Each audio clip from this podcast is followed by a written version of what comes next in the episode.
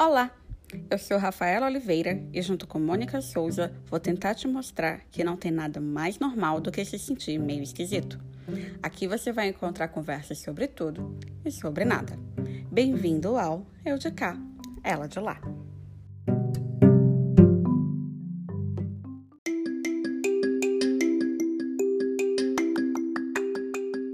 Opa, você sabia que este podcast já está nas redes sociais? Não? Como assim? Pois estamos. Corre lá no Instagram e pesquisa Eu de cá, ela de lá e pronto. Você vai ver as nossas carinhas, poder deixar o seu feedback e ainda acompanhar as referências de livros, filmes e séries que sugerimos nos episódios. Então não perde tempo e corre lá. Instagram, eu de cá e ela de lá, tudo junto.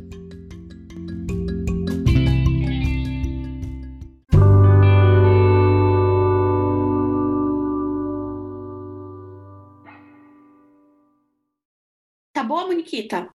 Sempre boa, amiga. Acho ótimo. Sua autoestima me alimenta.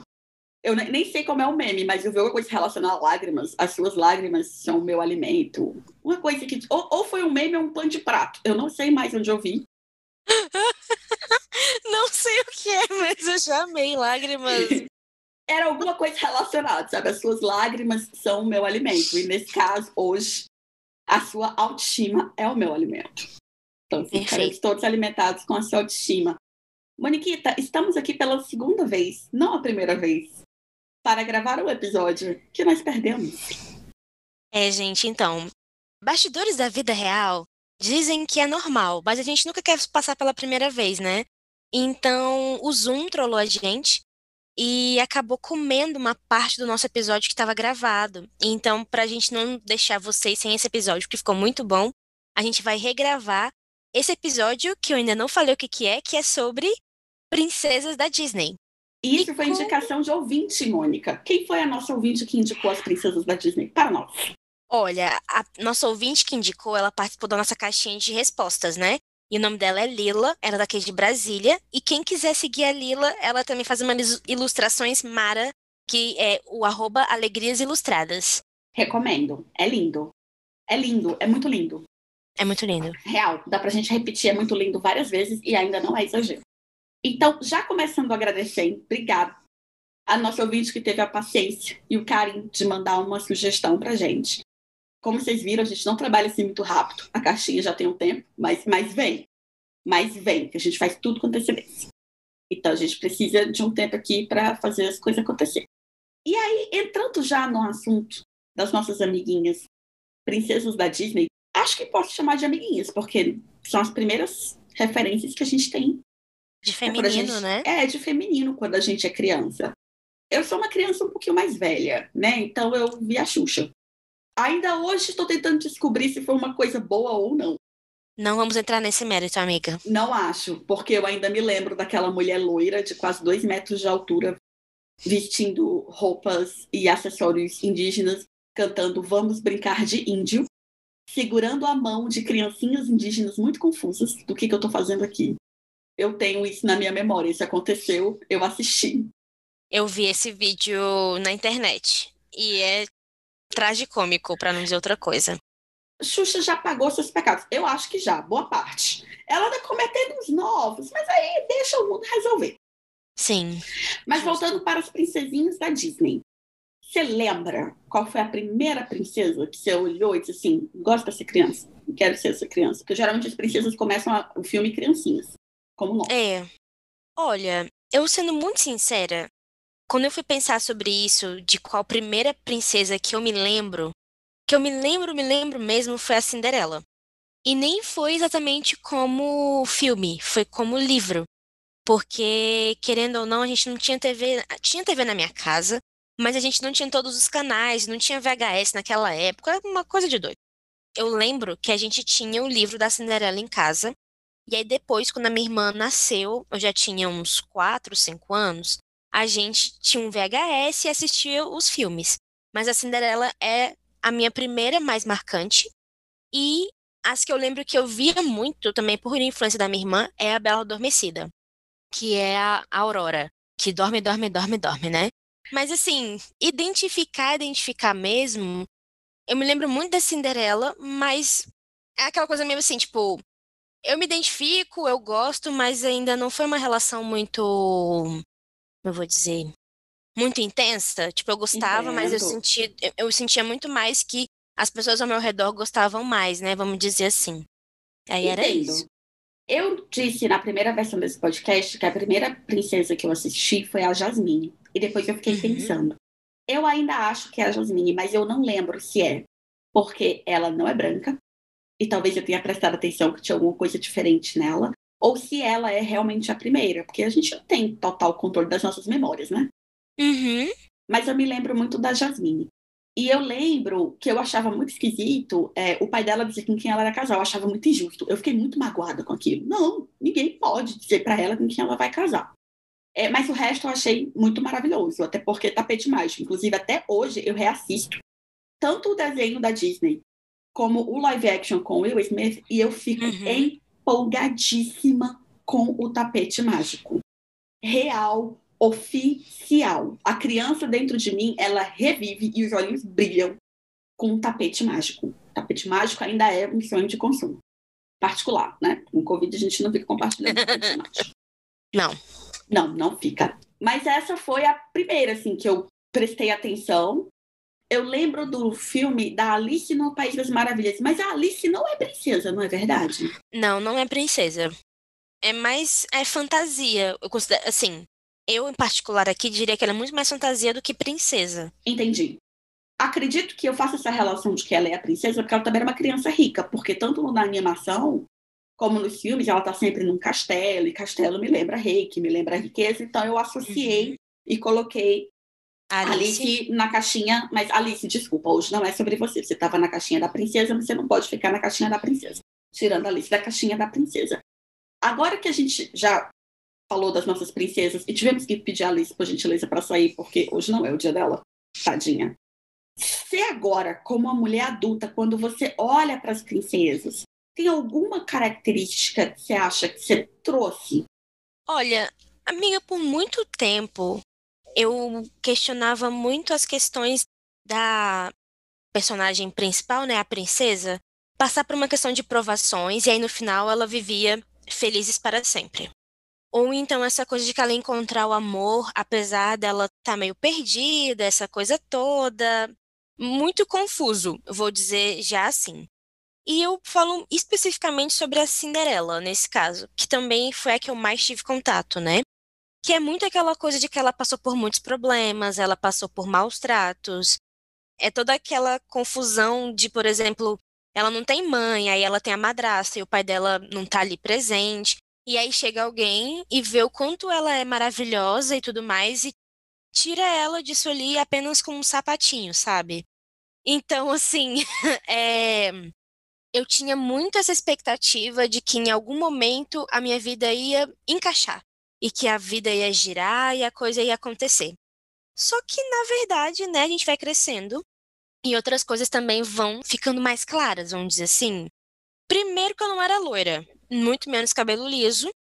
E tem as grandes questões de que eu não me considerava um padrão de beleza em que a pessoa me olhava e falava: Nossa, você é a menina com quem eu vou passar minha vida inteiramente, sabe? A gente conversou sobre isso, inclusive, no Eu Não Sou Uma Grande Gostosa. Quem quiser ouvir é o nosso segundo episódio. E eu falo muito mais sobre isso de uma forma mais profunda, de que, por exemplo, ah, eu não sou uma linda, maravilhosa, mas então eu vou compensar em outras coisas. E isso foi por muito tempo, até que chegou, sei lá, um determinado momento em que eu me dei conta de que isso não ia acontecer. Mas até lá, muito descangalhada eu fiquei. E mas e você, amiga? Para você assim, qual foi a característica que você trouxe das princesas para sua vida, mesmo que a primeira princesa que te impactou mais tenha sido a Jasmine, Olha, que é uma princesa que eu acho que é muito da liberdade e tudo mais. Tudo Primeiro, bem. eu queria dizer que descangalhada é a palavra que descreve todas nós que passamos por essa educação baseada em princesas. É descangalhada, descaralhada, tipo assim, não deu muito certo. Assim como você, eu fiquei muito tempo presa nessa coisa de que uma hora eu ia ser salva da minha vida. Sim. Porque a jornada da princesa é bem essa. Ela tem essa vida que você bem descreveu, muito sofrida, cheia de provação, e aí depois a glória vem.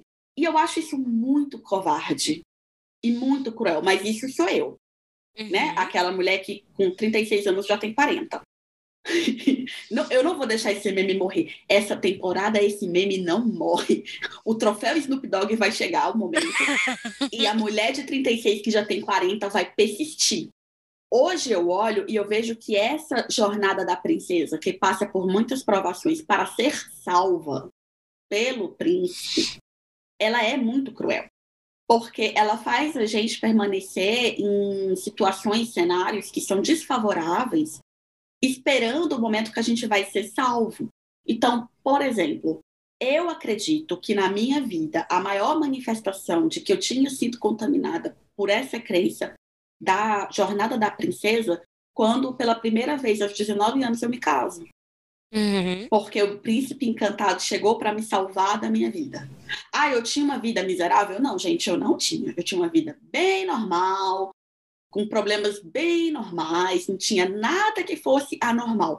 Mas essa presença desse príncipe encantado causou em mim esse gatilho do é agora que eu vou ser salva. E aí eu só fui. Só que eu fui e não foi das melhores escolhas que eu fiz. Tiveram os momentos muito bons, mas mesmo assim a gente foi crescendo junto como adulto, se tornando pessoas incompatíveis. Mas eu estava lá agarrada naquele casamento, porque aquele foi o príncipe que me salvou. Aquele foi o príncipe que me tirou daquela situação. Uhum. Então foi por isso que eu fiquei lá agarrada nessa situação que não era boa. Então eu acho, assim, eu culpo a Disney real. Já conversei com uma terapeuta, ela riu, mas eu levo a sério. Mentira. ela riu só um pouquinho, mas depois ela disse faz sentido. Eu entendo. É, não é que faz sentido a Disney é culpada do meu fracasso, apesar de eu achar que ela é em termos. Mas essa jornada da princesa que vem um príncipe encantado, ela é sim uma armadilha. Sim. Quando o príncipe encantado aparece, a gente agarra ali a oportunidade. Mas ninguém conta o que acontece depois do Felizes para Sempre. Foi lá que eu descobri que não era bem para sempre. Para sempre tinha um outro significado. Então, como eu vejo relacionamentos hoje, eu precisei primeiro curar essa dependência da jornada da princesa para entender melhor como os relacionamentos funcionam e para não me deixar ser vítima de novo dessa situação de princesa que tem que ser salva. Uhum. Mas, amiga, você acha que essa pressão, vou colocar assim, de você casar muito jovem, com praticamente o seu primeiro relacionamento mais sério, vamos dizer assim, me corrija se eu estiver errada, também não vem de uma pressão social de, por exemplo, você já não era uma mulher padrão naquele período, a gente já pode falar que você já era uma mulher gorda, e aí as pessoas já fizeram aquela coisa assim, se não for esse, não vai ter outro, amada, só corre. Você acha que isso aconteceu? Sim, mas eu acho que está relacionado com o assunto. Porque a gente não assiste o filme sozinho isolada na caixinha. Essa informação não, ela vem generalizada. Então, assim. Mas você acha que não é só você? Tipo assim, eu entendo que você é influenciada. Mas eu acho que tem, tipo, sei lá, 30 pessoas, 30 exagerando. Mas tem várias outras pessoas dentro do cenário que também pressionam para isso. Sim, mas eu acredito que essas pessoas pressionam para isso baseadas nas mesmas questões, Entendi. influenciadas pelas mesmas fontes. Então, é, eu. Ah!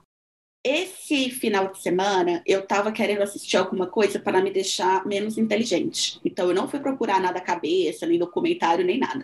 Eu fui começar a pesquisar os programas de Natal, os filmes de Natal da Netflix. Uhum. E aí tem um que chama Dash and Lily. Já assisti. Dash and Lily, ele é bem bobinho, comédia romântica. Eu achei ele super bem feito para essa geração. Eu achei que eles não apelam muito nos clichês. Mas não é sobre isso. Depois a gente pode até falar sobre Dash Lily nesse sentido. Mas uhum. tem uma fala de uma personagem que eu achei que se adultos ouvissem, a gente teria menos problema no planeta Terra. Eu acho ah, que no último ou penúltimo episódio, eu não sei com certeza qual é o episódio, a ex-namorada do personagem principal, uhum. ela diz o seguinte: as pessoas acreditam que os contos de fada são histórias para meninas. Mas quem foi que escreveu em primeiro lugar? Sim. São os homens, né? São os homens que escrevem os contos de fada. São os, os irmãos Green pegaram um montão de histórias tradicionais e deixaram elas mais family friendly, de acordo com o que eles achavam que isso seria. E aí criou-se toda uma cultura por volta dessas histórias dos irmãos Green, que a Disney transformou em filmes, em clássicos, e a gente aprendeu a consumir como os irmãos Green. Então, a Rafaela de hoje, para poder entender que ela precisava sair desse vício da jornada da princesa e encarar as coisas de outro jeito, eu precisei recorrer à ajuda profissional. Ah, você foi para reabilitação? Não, não foi isso, gente. Eu tive que ler Mulheres que Correm com os Lobos. A Bíblia. A Bíblia. Bíblia, gente. Deveria. Deveria ser chamada de Bíblia, deveria ser distribuído nas escolas para todas as meninas. Por quê? Eu tenho um ponto. A Clarice, autora do livro, e eu adoro falar dela como ela se fosse minha amiga que a gente toma café na quarta-feira. Clarice. Ah, é a Clarice. A Clarice, ela volta para os contos originais e ela vai explicar o porquê de cada personagem.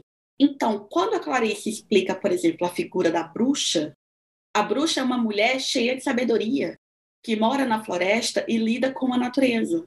Quando os irmãos Grimm fazem esse, essa versão family friend da bruxa, a bruxa é um ser malvado que vem destruir a vida da princesa. Então, assim, a gente criou essas personalidades, que é a princesa que precisa ser salva, a bruxa que é feia e por isso não é desejada e amada, e a princesa que se deixa passar por toda aquela aprovação para no fim ser salva por um terceiro, o príncipe, e aí ela vai ser feliz. A bruxa que é independente e por isso merece ser isolada e receber um destino que é ruim, ser penalizada. Então, eu precisei ter contato com os originais para entender que o patriarcado, olha quem está de volta, o patriarcado e o machismo fizeram toda uma sociedade, não só as meninas, verem as nossas vidas como as das princesas, porque eu não vou dizer para você que eu não quero a vida da princesa em relação à da bruxa de qualquer filme da Disney. A bruxa explode, a bruxa é assassinada, a bruxa é expulsa, a bruxa é feia, e ser feia é o maior pecado que uma mulher pode fazer, ter, ser, enfim, sei nem que verbo usar para isso. Ela é Porque... é feia, ela é velha. É Exato. muito louco como a mulher madura também nesse filme, nesses filmes, elas são colocadas como a pior coisa que pode acontecer na história de uma mulher. Ser então, assim, solteira, assim, e ser feia, e ser velha. Então, assim, ela tá brigando, igual a gente comentou muito sobre a Branca de Neve, que é uma mulher mais velha brigando com o posto de mulher mais bonita que uma pessoa, terceira pessoa está dizendo que não, não é ela mais. É a fulaninha de tal, e enquanto ela viver, essa mulher nunca vai ter paz, sabe? Então, assim, esse elemento de rivalidade entre mulheres também é muito, muito forte. Porque... Eu ponho na conta dos irmãos Green, eu ponho na conta de macho, essa cultura de criar rivalidade entre mulheres a larga maioria dos filmes de princesa, as princesas só conhecem uma outra mulher, que é a bruxa. Não existe outra figura feminina, elas raramente têm amigos. Então, elas aprendem, e aí a gente aprende junto, que o relacionamento entre mulheres ele é sempre conflituoso. Sim. E a gente não pode se salvar. A gente vai esperar um príncipe vir nos salvar. E isso é danoso demais para uma mente de uma criança que vai virar uma adolescente, que vai virar uma jovem mulher, que vai ter que lutar 30 vezes mais para ganhar metade do que um homem ganha nesse planeta, que é a nossa realidade. Sim. É muito complicado, porque é como se trouxesse toda a força de resolução para a figura masculina. E você, amada, você só vai sofrer as consequências. É você que estão querendo matar, é você que estão querendo envenenar, é você que vai botar para dormir, mas tem que ter chegar uma terceira pessoa para te salvar, senão não vai conseguir ter jeito. Sim. Isso é muito tóxico. É, muito... é horrível, é horrível. E eu fico feliz que a gente pode falar sobre isso em voz alta, porque isso cria uma sementinha de reflexão em outras pessoas. Ai, nossa, Rafaela, então ninguém mais vai assistir filme da Disney? Não estou falando sobre isso, até porque eu adoro. Mas eu acho importante a gente ter subsídios para criticar o que está vendo. E aí você está livre para assistir o que quiser. Se você consegue fazer uma crítica, você está livre para assistir o que você bem entender. Você não precisa concordar com tudo. E você também não precisa. Aceitar e, tudo, né? E criar barreiras para se proteger de tudo. Sabe? Ai, não, tóxico, longe. Não, não é sobre isso. É sobre você saber fazer uma crítica. Há esperança. As princesas estão mudando, a audiência está mudando. Então, as princesas também precisam mudar. Então, eu acho que há esperança. Ainda tem umas coisas esquisitas. Eu lembro que na primeira gravação a gente falou da Tiana, que é uma ah, princesa sim. preta, que eu não uhum. consegui assistir o filme porque tem sapinhos. E eu não lido bem com sapinhos. Desculpa, audiência, mas eu não lido bem com sapinhos. Verdadinha. e eu lembro que a gente falou que ela era uma princesa que não vinha de uma família real, mas ela se casava com um príncipe. Sim. Uhum. E que você me falou que ela era uma empreendedora e tudo mais. Ela tinha uma vida. É, ela, ela em relação às outras princesas, ela já foge do padrão porque ela é negra. Ela tem uma família, ela tem pai, tem mãe, ela mostra a comunidade dela e ela é inclusa nessa comunidade, então a gente já não vê ela isolada.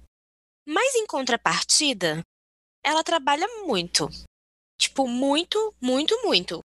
É um filme da Disney que ele já sai um pouco do padrão, mas eu ainda acredito que essa personagem em específico, ela ainda passa por muitas provações para chegar no ápice final de ela chegar no, no melhor, de ter o que ela quer. Ela passa por várias provações e passa por isso muito sozinha, porque mesmo que o príncipe dela lá também vire sapo, e aí os dois meio que enfrentam esse processo juntos, é a parte foda que você também comentou, que é aquele processo meio dela ficar corrigindo ele, porque ele não era um cara de bom caráter.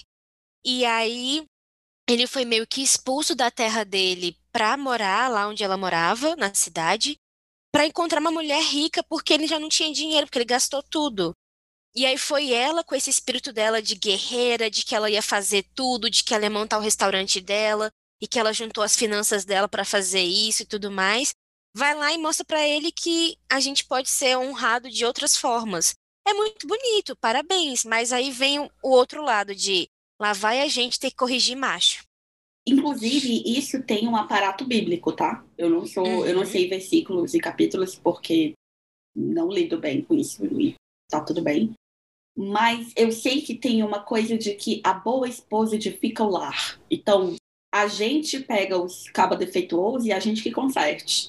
Porque se eles não derem certo na vida, a culpa é nossa que não estávamos lá para eles, quando na verdade não deveria ser nossa responsabilidade criar os FIA, né? Então, assim, Sim. se não veio de fábrica a contento, a gente devolve, a gente não fica aqui tentando consertar. Não é nossa responsabilidade colocar esses homens no caminho da luz. E tem um outro príncipe e uma outra princesa. Não é um príncipe, mas ela é princesa. Hum. Uhum. Que é da Disney. Dessa vez não vai ser que nem a Alice, que é a Princesa Leia do Star Wars. Ah! A Princesa Leia, eu não vou me delongar porque eu sou uma fã apaixonada e eu já não chamo mais ela de princesa, porque eu acho absurdo que nos filmes de nova geração ela já é um general. E eu não vou ficar chamando ela de princesinha quando ela já é um general, né? Mas ela, enquanto princesa Leia nos primeiros filmes lançados, ela tinha que ter um par romântico. E aí me coloca um Han Solo. Se você assiste o primeiro filme, que eu não lembro agora qual é o número, eu sou fã da personagem. Eu uhum. não sou aquelas pessoas aficionadas por todo o universo. Peço desculpa se alguém acredita que isso é um problema de caráter. Talvez. Mas eu já assisti todos os filmes. Dei minha contribuição, paguei meu ingresso, enriqueci os bolsos dos bilionários. Alguém tem que fazer esse papel, porque eu particularmente não vi nenhum. Eu morro de preguiça. Então você está aqui para honrar esse processo aqui nesse podcast. Honrarei honrarei. Mas o que eu queria chamar a atenção é que nas primeiras aparições, não na ordem cronológica da história, mas na ordem que os filmes foram sendo lançados, o Han Solo, ele é o interesse romântico e fica muito claro que é porque se existe uma personagem feminina, ela precisa ter um interesse romântico. Ela está ocupadíssima tentando salvar o dia, sabe? Tentando salvar a República. Ela está ocupadíssima mas tem aquele cara chato ao redor dela porque ela precisa ter um interesse romântico. Então, assim, gente, a mulher se tornou um general. A última coisa que ela precisava na vida era ter um interesse romântico. Naquele Deixem. momento específico, né? Exato. Ela tá lá lutando para salvar o dia. O Luke, o irmão dela, é apenas um retardado mental que tá o tempo inteiro chorando, amiga. Meu Deus, eu não sei o que fazer. Ai, eu preciso de um guia na vida. Ai, eu preciso de assistência. E aí ele tem um coach, que é o mestrioda, que vai lá dizer assim, ensinar os Paranauê. E ele Uhum. é que, na verdade, é visto como o personagem principal do filme. Ele é uma ameba. Porque não se pode ter personagens femininos que ofusquem os personagens masculinos. As coisas já vêm mudando, sim, eu sei, gente. Obrigada às pessoas que têm lutado também para que as coisas mudem, para que a gente não fique nesse redemoinho que é um universo centrado num homem, ou em Uhum. todos eles, ou enfim. Mas é uma outra situação que você precisa dar um interesse romântico para esse personagem feminino, que é o único motivo pela qual ela veio ao planeta Terra. Quando você me fala da Tiana, porque eu não consegui assistir o filme todo, eu tenho essa sensação de que a Tiana acabou ficando com o príncipe, mesmo ele não sendo um bom caráter, porque ela precisava ter um interesse romântico, enquanto ela poderia só ter se dedicado a ter a vida, a carreira, o restaurante dela. Essa coisa de que a vida da mulher só está completa quando ela forma uma família, e formar uma família significa casar e ter filhos, porque eu já ouvi que a minha família não é uma família, porque eu só me casei, eu não tenho filho, então assim, como é que você tem uma família? As pessoas perguntam, quando é que vocês vão começar uma família? Eu digo, eu já tô casada faz um tempo, moça. A gente já é uma família, já eu e ele, ele e eu. E antes da gente casar, a gente já era uma família. Mas não, não Tá pode. vendo? Tem que ter o filho. Procriar, né? Porque o Mas papel da mulher é pessoas- procriar. Mas as pessoas são muito loucas. Aquela. Porque eu fico pensando assim, gente, eu acredito que se existem pessoas que estão convivendo juntas, que se amam e tá tudo certo, a gente não precisa colocar mais uma obrigação para dar um check na planilha deles, entendeu? Então, assim, é muito doido. As pessoas ficam cagando regra o tempo inteiro. Ah, nem. Não, saco. Não. Ai, acho chato. Mas ainda quero manter a esperança viva. Porque eu chamei a esperança e depois eu mesma dei uma rasteira na esperança. Mas vamos trazer a esperança um cadinho. Não quer dizer que a gente não vai fazer críticas, porque é esse o compromisso do podcast. Lembrar que a gente pode consumir de tudo e deve, desde que a gente esteja apto para fazer uma crítica. É, eu lembro de princesas mais modernas que não são só as que são reconhecidas pelas habilidades com os trabalhos domésticos. Porque a Branca de Neve, a Bela Adormecida, todas reconhecidas pelas habilidades de fazer trabalhos domésticos. Por si só já é uma piada, mas por muito tempo essa foi a realidade. Você só vê a mulher no ambiente doméstico. Sim. Aí vem a Merida, a valente, Uhum. aquela cabeleira ruiva, cacheada, volumosa, que faz o meu olhinho fazer assim, plim, ele brilha, ele abre, ele brilha. E ela monta cavalo, ela é um profissional de arco e flecha. Ela. Gente, aquelas cenas dela floresta dentro, pulando, atirando, caçando. Ela é o máximo. Mas você tem a jornada da princesa, e aí a gente vai fazer a crítica. A Merida não fala manso. E ela, como princesa, ela deveria se comportar como a rainha, que é a mulher que fala manso. Eu já acho problemático o desenho. O Hum. pai da Merida, o rei, ele é um quadrado imenso. Ele é muito grande. A rainha, ela é o violãozinho, mas ela é um violãozinho muito estreitinho. Ela é bem mais baixa, longuilinha, e ela fala numa voz muito mansinha. Então, o que me vem à cabeça é essa representação do homem, que é o rei, o mais importante, o conquistador, que con- conquista tudo no grito, mas a mulher tem o direito de estar ao lado dele se ela for mansa, domada, adestrada. E esse é o problema. A Merida não quer usar aquela roupa que aperta, esconder o cabelo. Todo o trabalho do filme é conter a Merida, é domar e adestrar. Eu sei que no final ela disputa a própria mão em casamento. E eu acho isso o máximo. Gera uma discussão, gera outras coisas no filme. que também não precisa contar em detalhes, porque é muito legal de assistir. Eu acho um filme muito gostoso, eu já assisti várias vezes. Mas me preocupa que mesmo essa princesa, que tem um espírito tão livre, precisa ficar no meio termo, que é você pode ser livre dentro de você, mas você só vai conseguir resolver problemas falando manso. Mesmo no mundo que ninguém fala manso, todas as figuras de poder, que são as masculinas, resolvem tudo no grito e na espada. Mas você vai conseguir sim, dentro desse ambiente, resolver as coisas falando manso. E aí a gente está numa sociedade que as mulheres não estão nas posições de liderança. E quando estão, estão assim, um tiquinho. Ainda é uma super notícia quando uma mulher é CEO de uma multinacional. Sim. Então, eu acho que esse descompensamento a gente está trazendo para a vida. E é importante a gente falar em voz alta para a gente perceber quando essa situação chega e a gente saber como desviar dela. Porque não é normal que você ensine só para as mulheres a falar manso no ambiente que os homens ganham e têm direito a tudo, no grito e na espada, porque ainda hoje é assim. Não é uma espada física, que eles ficam se furando, se cortando com uma espada. Mas os homens ganham tudo no grito sim. E voltando para as coisas de internet, eu lembro que eu li alguém dizendo assim: as mulheres falam mais alto quando elas percebem que não estão sendo ouvidas. Mas os homens falam mais alto quando eles percebem que eles não estão sendo obedecidos. E filmes como esse da Merida e todos os outros que vieram antes, que são ainda mais conservadores, trazem essa faceta de que os homens vão lá, resolvem no grito, tá tudo resolvido. Mas a mulher obedece, a mulher cede, a mulher compreende, a mulher fala baixo, a mulher é diplomática. E a gente não vai conseguir avançar só sendo diplomática, só falando manso. Porque parece que eu tenho que ficar adulando esse bando de homem para entender que as mulheres são indivíduos também. Não é possível que a parcela que já tem mais privilégios nessa sociedade não abra mão desses privilégios ou não possa ser incomodada ou não possa se sentir desconfortável para ver a outra parcela como igual. Não faz sentido essa coisa de que, ah, mas feministas são muito agressivas. Se elas falassem com um jeitinho, se elas falassem com um jeitinho, vocês iam cagar na cabeça delas. Como vocês já fazem, com elas gritando a plenos pulmões e aparecendo as veias do pescoço. Para mim, a questão com a Merida, no caso do filme especificamente, o que eu mais vejo é que as relações ali, elas não são no mesmo nível, vamos dizer assim.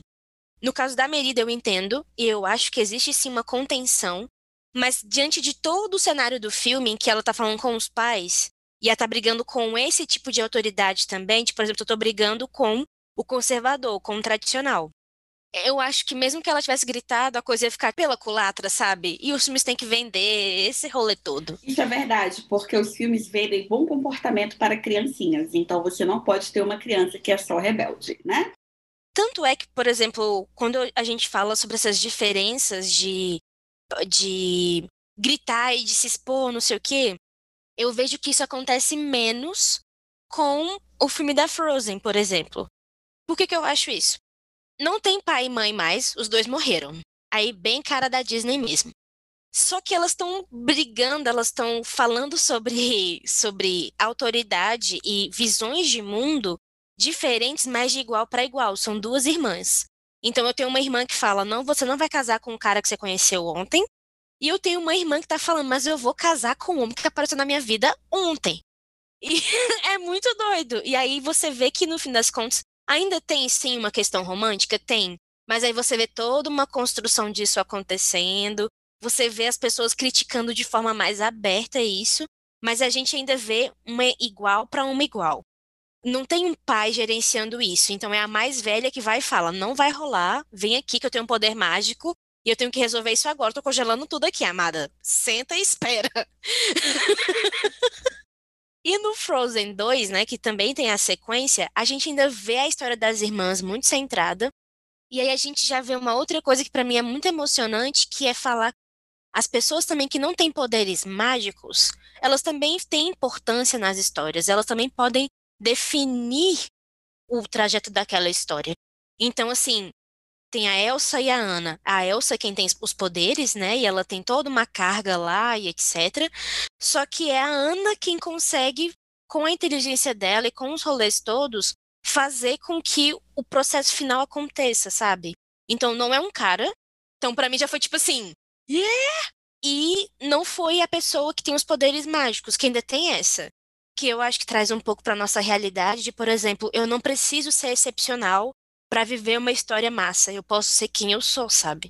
Então, assim, é isso, amiga. Eu acho eu que. acho que eu vou ter que assistir. eu, eu canta muito. Não, Mas- eu entendo, eu entendo. Tem uma hora que tem, né? Eu já aprendi o Let It Go sem querer, porque foi impossível passar imune É. pelo Let It Go. Vou assistir. E aí, eu queria fazer um paralelo com um conteúdo de qualidade duvidosa. Conteúdo de conto de fada para adulto de qualidade duvidosa. Porque no final das contas, nós nos tornamos adultas. A gente foi consumindo isso junto com a sociedade inteira. E eu queria falar um pouco das consequências que isso trouxe pra gente. Gosto, vamos.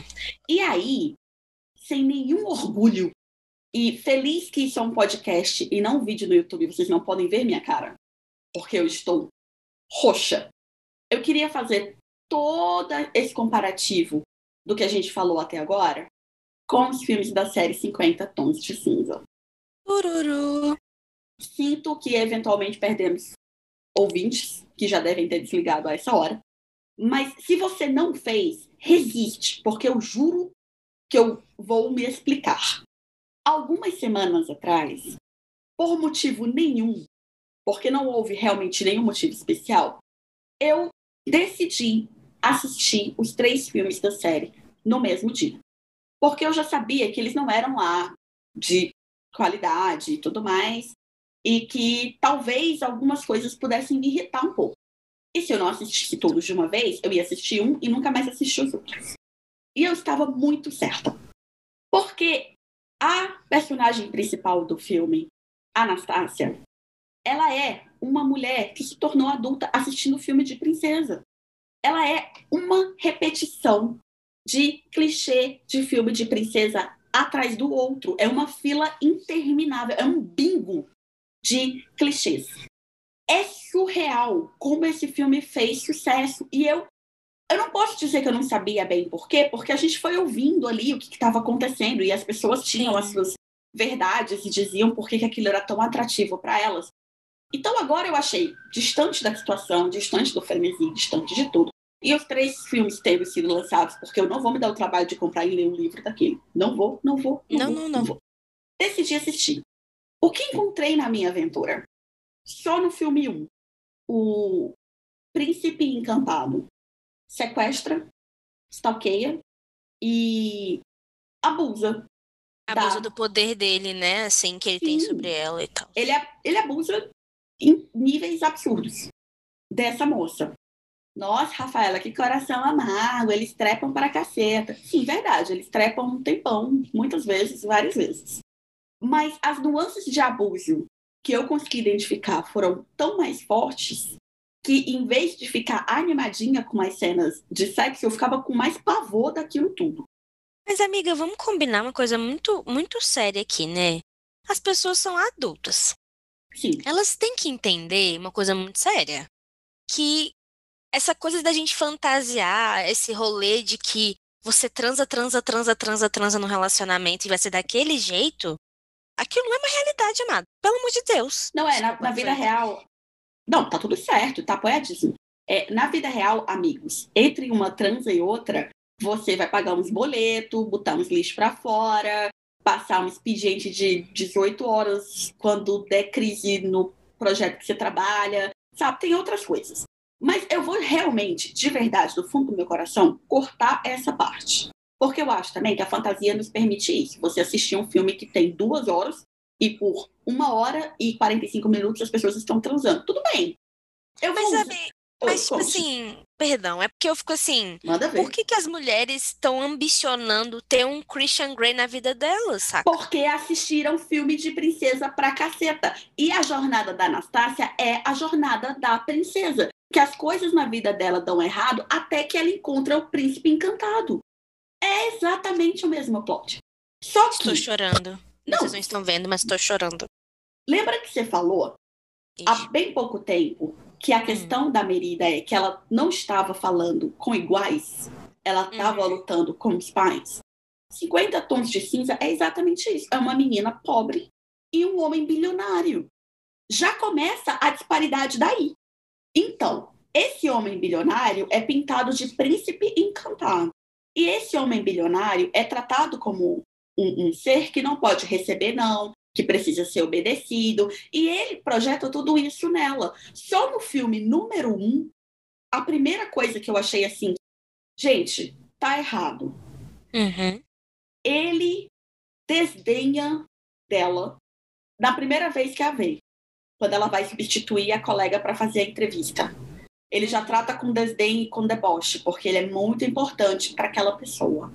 E aí depois ele meio que se apaixona por ela. Porque esse é um problema, né? Homens apaixonados fazem todo tipo de atrocidade e a gente bate palma porque eles estão apaixonados e fazem qualquer coisa para ter o amor da vida deles. Mas a gente não olha para as dores que eles causam nesse processo, aquelas que eles dizem que amam.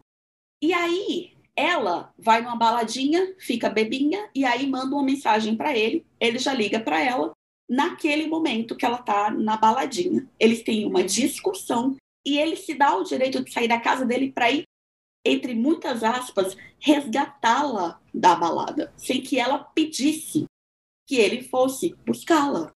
E ele a arrebata dessa balada, mas aí ia ficar muito na cara que esse relacionamento ele era desequilibrado e abusivo. Então foi colocado um personagem que, apesar de falar em inglês, é claramente de etnia mexicana e que tem um nome que não é Joseph, não é americanizado, se chama José. Sabe para quê? Para avançar o sinal na princesinha. Ele agarra, ela diz não e ele dá uma insistidinha. Isso é um crime capital, mas Caros ouvintes, tanto Mônica como eu estamos cientes de que não é não e de que insistir é crime. Entretanto, o que estou pontuando nesse momento é o uso que Hollywood faz de personagens não brancos, fazendo algo inapropriado, para que não associemos características ruins aos personagens brancos. Não por coincidência, os personagens principais da trama. Dito isso, voltemos com o nosso episódio. Um homem que vem a uma balada e leva essa mulher embora contra a vontade dela, ela estando inconsciente, e em vez de levá-la para a casa dela, leva para um hotel onde ela acorda sem saber onde que ela está e sem as próprias roupas, Gente, tá tudo bem. É só um homem apaixonado fazendo tudo pela mulher que ama. Aí você pensa, pronto, chegamos no limite do absurdo. Não, isso é só o começo. Porque do decorrer dos três filmes, que eu não vou me delongar, porque assim, gente, dá para fazer um episódio, um episódio inteiro só disso. só de eu reclamar de 50 tons de cinza. Mas a questão é que a dinâmica de poder, ela é muito clara, que ele pode tudo porque ele tem dinheiro e a única coisa que ela pode fazer é, um, falar manso. Porque a Anastácia do filme 50 tons de cinza, ela sussurra, ela não fala, ela sussurra o tempo inteiro. Então, eu que assisti os três filmes num dia só, são seis horas de Anastácia sussurrando. Ela fala assim, mas por que você? E como pode? Queria tanto eu. Ela fala sussurrando. Então é uma mulher que fala manso, é uma mulher que obedece, é uma mulher que, quando se rebela, ela faz biquinho, e aí ele traz um ramalhete de flores, está tudo certo. É uma mulher que, quando tenta desenvolver a própria carreira profissional, o príncipe do filme compra a empresa que ela trabalha. Gente, Então, ele compra, ele compra a empresa que ela trabalha. E aí ela é imediatamente promovida depois de um acontecido que o chefe dela é demitido porque se aproxima e abusa dela e tinha que ser demitido mesmo, tá certo. Essa é a única coisa que foi certa. É isso mesmo, chefe abusador tem que ser demitido. Mas ela, que tinha um mês de experiência como assistente do editor, ela já ocupa o cargo dele em caráter, entre aspas, temporário, que se torna permanente, que depois ela recebe uma promoção. E fala-se sobre isso no filme, em que ela diz: as pessoas pensam que eu recebi uma promoção porque eu namoro você. E ele diz: não, amiga, foi o seu trabalho duro. Não foi, porque na vida real ela nunca teria sido promovida com um mês de experiência para um cargo executivo, um cargo de liderança como aquele, e continuado naquilo. Mas pulando esses detalhes muito minuciosos, senão o episódio tinha que ter no mínimo seis horas, começo do primeiro filme de 50 Tons de Cinza, Uhum. a Anastácia se veste como uma adolescente. Ela tá de sainha, de sapatinho, de chuquinha.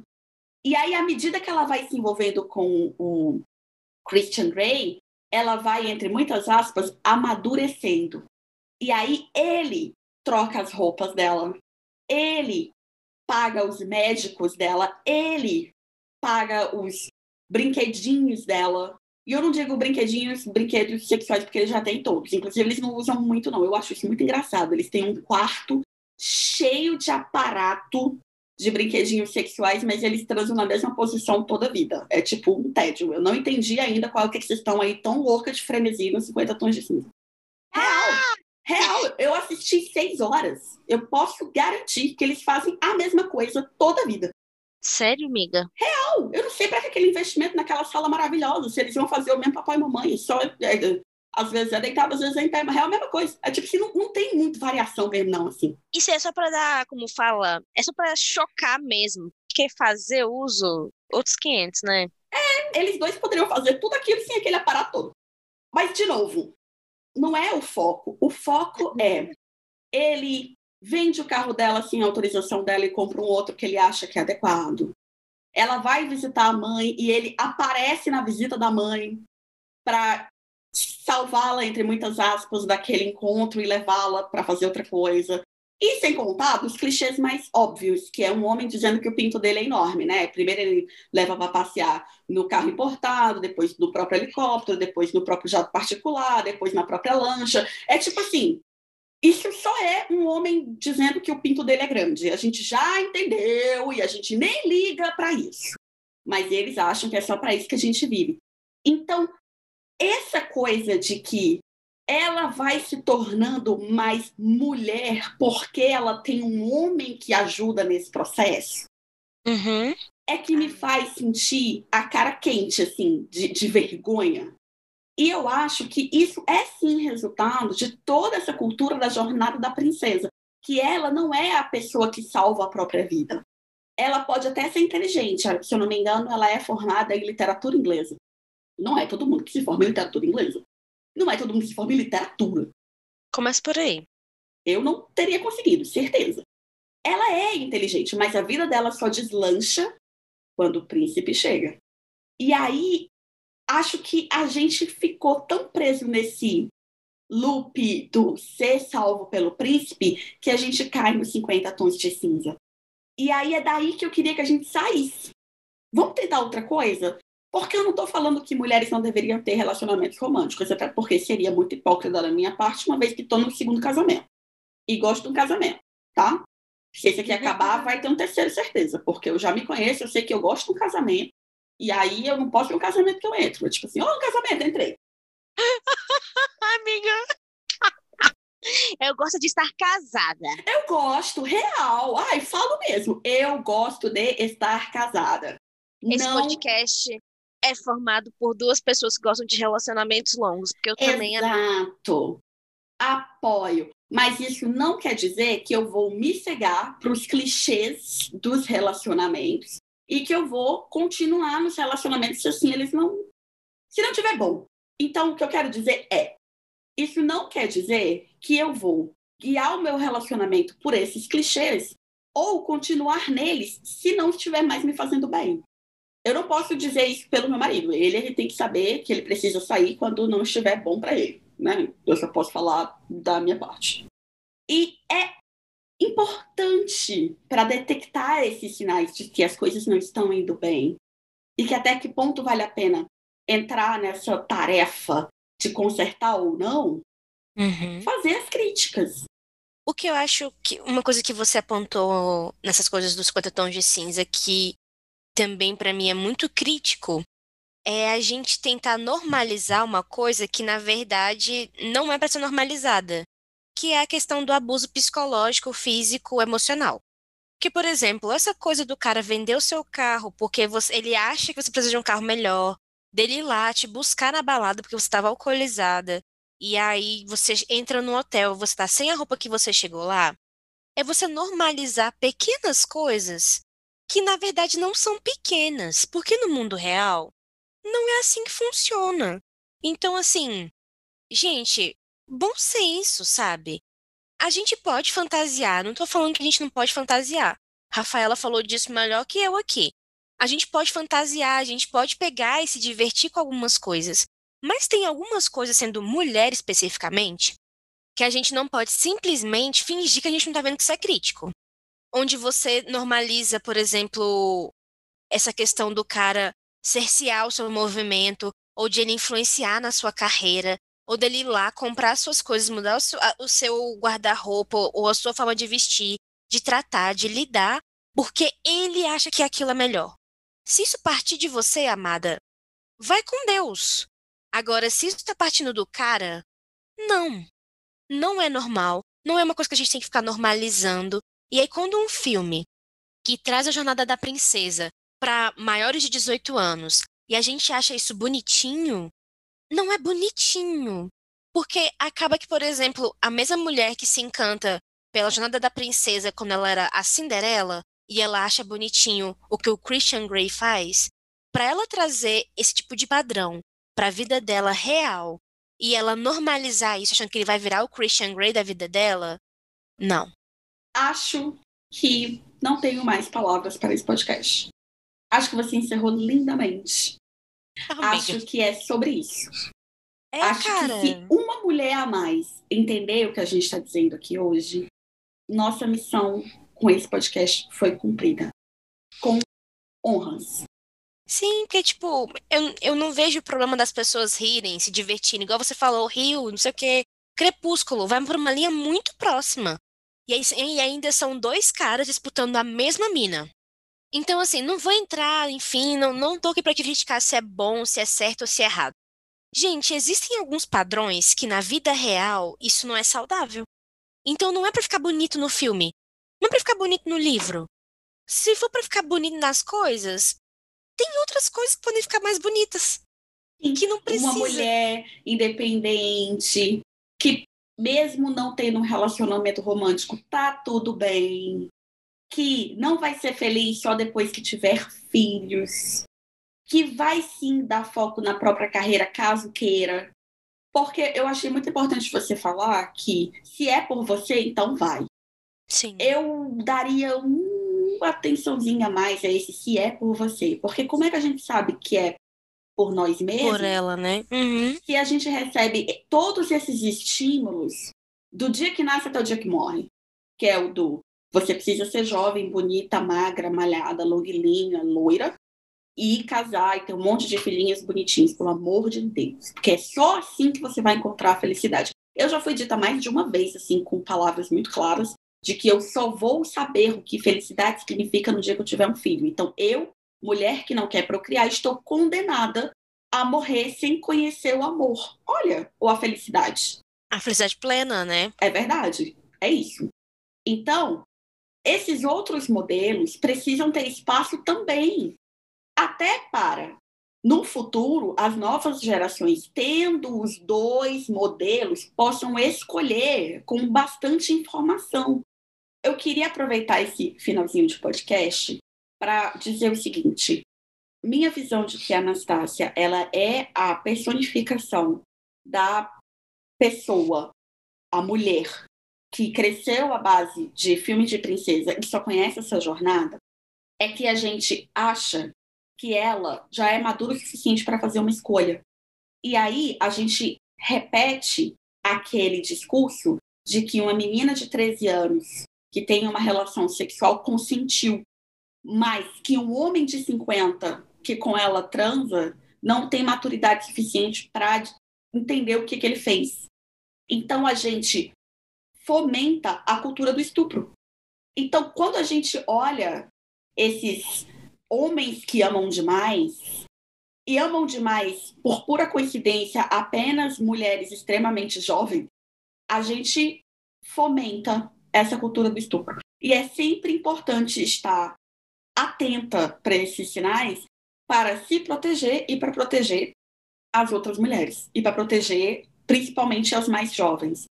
Porque hoje a gente está lidando com situação que é um jogador de futebol que entregou a ex-namorada para ser morta e comida pelos cachorros. Pelos cachorros. Nós temos um jogador de futebol que foi condenado por estupro na Itália. O caso está sendo revisto por algum motivo, mas nesse momento ele é considerado condenado. E aí ele vem para o Brasil, e aí os áudios desse acontecido se propagam Ai. De que ele não consegue entender que aquilo que ele fez é estupro. E a gente vê isso com uma certa norma normalidade. A gente vê isso como os homens não são capazes de entender e ficarem maduros. Mas as meninas de 13, 14, 12, ah, elas sabem muito bem o que elas estão fazendo. Essa cultura de falar que a mulher sempre amadurece muito mais cedo e os homens demoram muito para amadurecer. Na não verdade. É uma coincidência esquisita isso? Não é, é uma. Doido. Não é uma coincidência esquisita que as mulheres amadurecem muito cedo e os homens nunca amadurecem?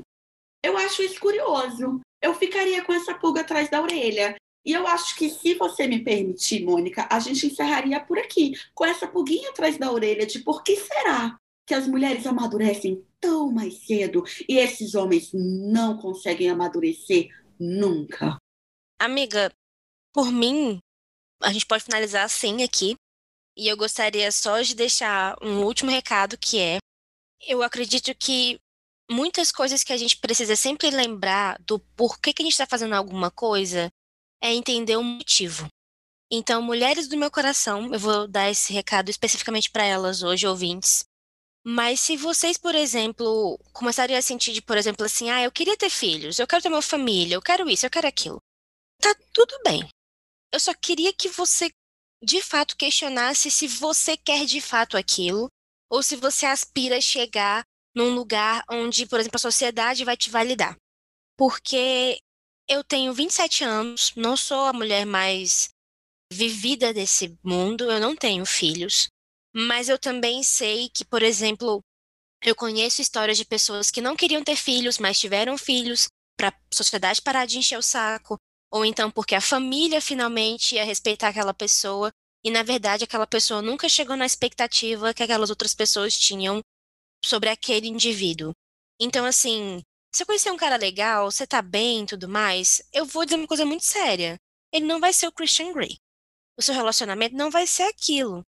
E assim, relacionamento, gente, é construção, é maturidade. Nem sempre a gente tá 100% aberto para tudo que tá acontecendo.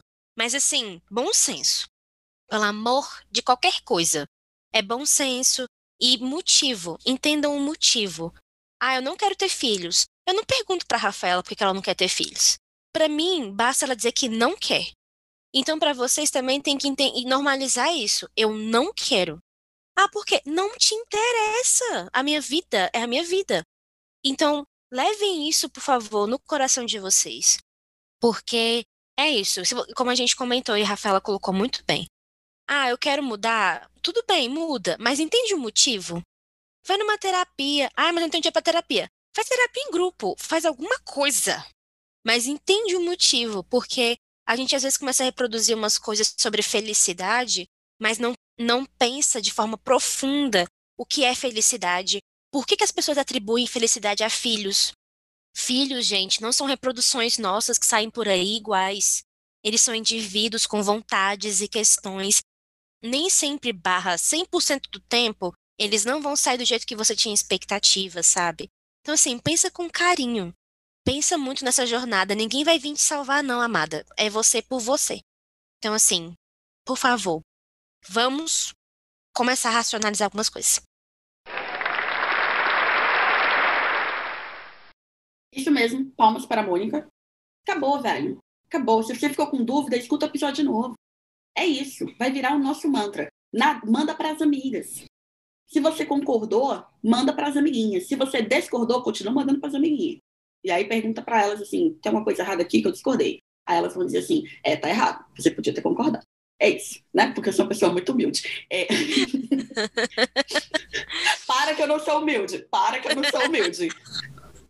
Amiga, então, já pode tocar a vinheta. Craquete!